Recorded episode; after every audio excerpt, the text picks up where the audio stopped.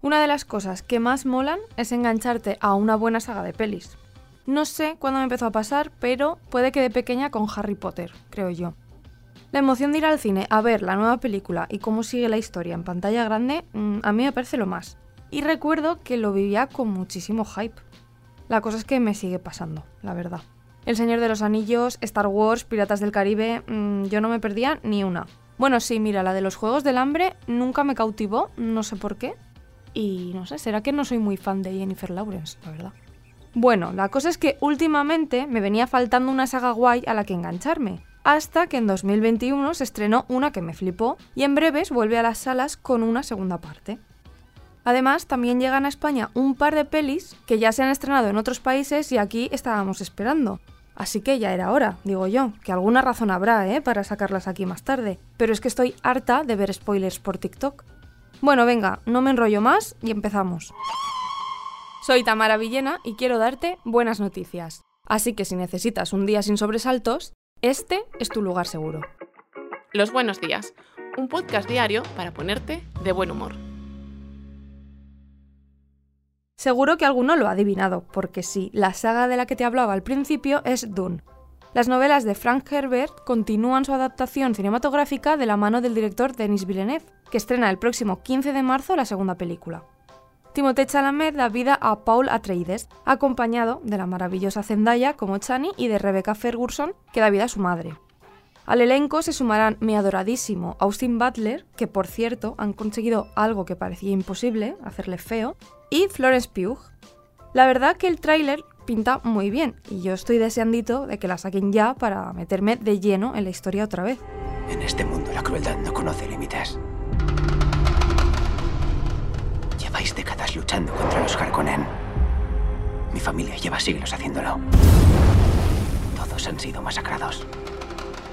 He perdido incluso a mi padre. Tu padre no creía en la venganza. Así que la buena noticia que te traigo hoy va especialmente dirigida a los amantes de esta saga, porque, para ir abriendo boca, vamos a poder volver a ver la primera parte de Dune en el cine. Sí, sí, como lo oyes, tal cual parece ser que se están dando cuenta que esto de los restrenos pues tiene tirón y que las salas también se llenan por películas que ya has visto. Pasó hace poco con El Señor de los Anillos, que ya os lo contamos por aquí. Y de vez en cuando también vemos otras como Titanic o Harry Potter de nuevo en cartelera. Yo encantada, ¿qué quieres que te diga? Es que me da igual las veces que las haya visto. Verla en pantalla grande siempre mola. Y para crear todavía más expectación sobre la secuela, Warner ha decidido reestrenar Dune, la primera parte, el próximo 9 de febrero. Como estrategia, la verdad que no está nada mal.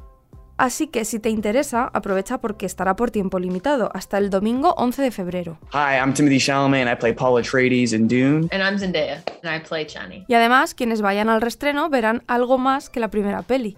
En el pase también habrá unos saludos y agradecimientos tanto del director como de Timothée Chalamet y Zendaya y además se ofrecerá un avance exclusivo de la próxima película, por si los trailers pues te saben a poco, como me pasa a mí.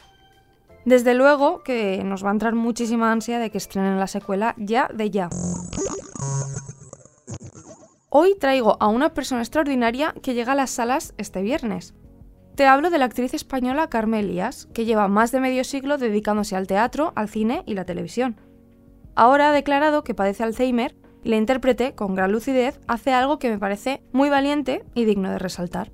Nos hace testigos de su último viaje consciente en Mientras seas tú, una película documental sin corte ni acción de Claudia Pinto, en la peli vemos a un director de teatro que acompaña a la actriz en su último ejercicio sobre las tablas, a una directora de cine que se resiste a dejarla ir y a ella misma intentando dejar su huella. El pitjor que m'ha passat probablement és quedar-me en blanc, oblidar-me del text completament, quedar com fora del temps i del lloc.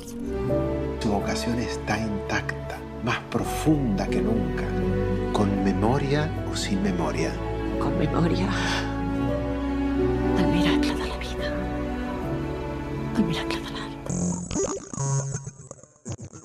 Ay, los estrenos de esta semana que viene, la verdad es que me tienen muy emocionada, porque el 14, mm, San Valentín, para quien lo celebre, pues llega Priscila, la nueva peli de Sofía Coppola, un biopic sobre Priscilla Presley y cómo cambió su vida en 1967 al casarse con el músico Elvis Presley. El film se basa en las memorias de la empresaria de su libro llamado Elvis y yo y muestra la historia del rey del rock pero desde el punto de vista de ella. Es un relato íntimo de la relación de la pareja interpretada por Kylie Spain y mi adorado Jacob Elordi. Además, las pelis de Coppola siempre son una fantasía visual y esta, que no podía ser menos, ya se ha convertido en el nuevo emblema de la tendencia coquette que está invadiendo las redes, pero bueno, ese es otro tema. Un dato extra de mí para ti, de nada. Priscila, ¿y los chicos de tu escuela? ¿Alguno guapo habrá? Otro biopic bastante esperado, que como Priscila ya se había estrenado fuera de España y por fin podemos ver en nuestro país desde este 9 de febrero, es Ferrari, la película con la que Michael Mann regresa tras casi una década desde Black Hat. La producción narra la historia de Enzo Ferrari, el fundador italiano del fabricante de automóviles, y está protagonizada por Adam Driver y nuestra Penélope Cruz. Ambientada en 1957, muestra el complicado momento que vivieron tanto el empresario como su escudería, cuando compitiendo en la Mil Miglia, un Ferrari se estrelló y provocó la muerte de nueve personas. Enzo, te estás arruinando. ¿Y eso? Gastas más de lo que ganas. ¿Y qué hago? Gana las mil millas, Enzo. O te quedas en la calle. El color púrpura vuelve al cine con esta adaptación musical de la novela de Alice Walker, una historia de sororidad que muestra las luchas de una mujer afroamericana a principios del siglo XX. Esta nueva versión del popular clásico está dirigida por Bliss Bazawul, o como se diga, perdón, y producida por Oprah Winfrey y Steven Spielberg. Buenas tardes. Necesito una mujer. Aunque tengamos que separarnos, tú y yo somos un solo corazón. Y siguiendo con los biopics, este San Valentín llega Bob Marley One Love, la peli de Reinaldo Marcus Green basada en la vida del famoso cantante de reggae. La historia se centra en la grabación de su célebre disco Exodus y muestra las diferentes adversidades profesionales y personales que el artista tuvo que superar para poder lanzar su música. Aquí hay una guerra. ¿Cómo voy a traer la paz si ni yo mismo estoy en paz? Mensajero tiene que convertirse en el mensaje.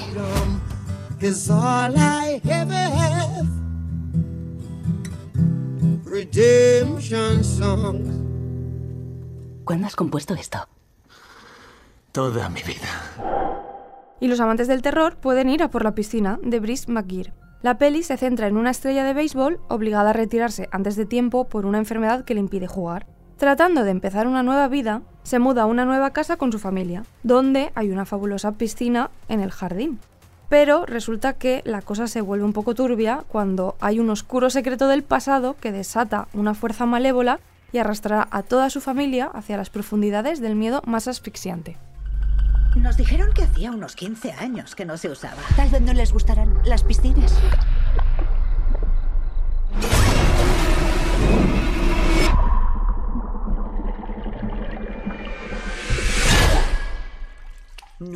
Para niños. Y para los más peques llega Corre Tiger, corre, en la que un niño se embarca en un emocionante viaje de aventuras para encontrar a sus padres, siempre acompañado del desaliñado maestro Yang. Los guardias mensajeros son guerreros que transportan bienes para la gente. Protegen la mercancía a toda costa con coraje y valentía.